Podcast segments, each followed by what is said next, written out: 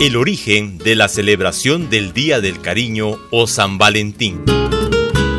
El Día de San Valentín es una tradición que se ha ido implantando en casi todo el mundo, de manera muy particular en América. Así también ha crecido su comercialización durante el siglo XX y XXI. La costumbre dicta que los enamorados, novios o esposos expresen su amor y cariño mutuamente. El comercio compite grandemente por vender, al punto que la fiesta es tan competitiva como la Navidad.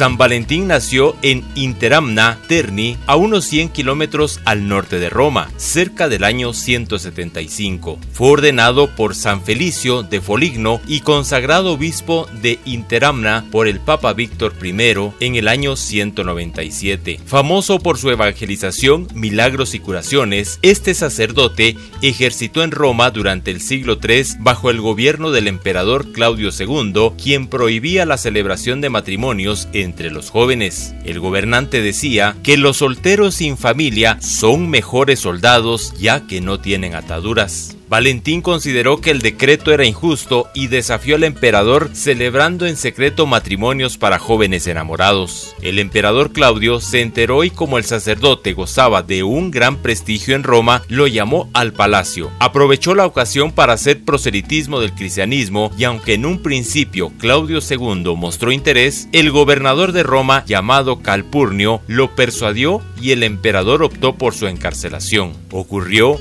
que el oficial Asterius, encargado de encarcelarle, lo quiso ridiculizar y le puso una prueba. Te reto a que devuelvas la vista a mi hija Julia, que nació ciega. Valentín aceptó e impuso sus manos sobre los ojos de la joven. En el nombre del Señor y de su infinito amor, te devuelvo la vista. En el nombre de Jesús, se obró el milagro. Este hecho convulsionó a Asterius y su familia, quienes se convirtieron al cristianismo. Valentín siguió preso. No pudieron liberar al sacerdote, pues el débil emperador lo mandó a arrestar por temor a un levantamiento de los paganos y del ejército romano. De todas formas, fue torturado y decapitado el 14 de febrero del año 270. Lo mataron de noche y en secreto para evitar la reacción del pueblo de Terni, donde era muy amado. Como agradecimiento, Julia plantó un almendro de flores rosadas junto a su tumba y a partir de entonces el almendro pasado a ser símbolo de amor y amistad duraderos. En el año 496 después de Cristo, el Papa Gelasio escogió la fecha del 14 de febrero para honrar a Valentín. Sus restos mortales se conservan en la basílica de su mismo nombre, que está situada en la ciudad italiana de Terni, y cada 14 de febrero dicho templo celebra una hermosa ceremonia donde las parejas presentes realizan un acto de compromiso un año antes de contraer matrimonio.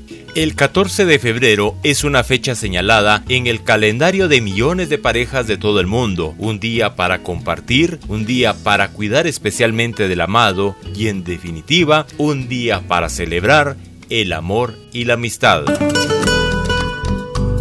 Emisoras Unidas, en este 14 de febrero le desea feliz Día del Cariño. Desde Emisoras Unidas Quetzaltenango, informa Wilber Coyoy, primera en noticias, primera en deportes.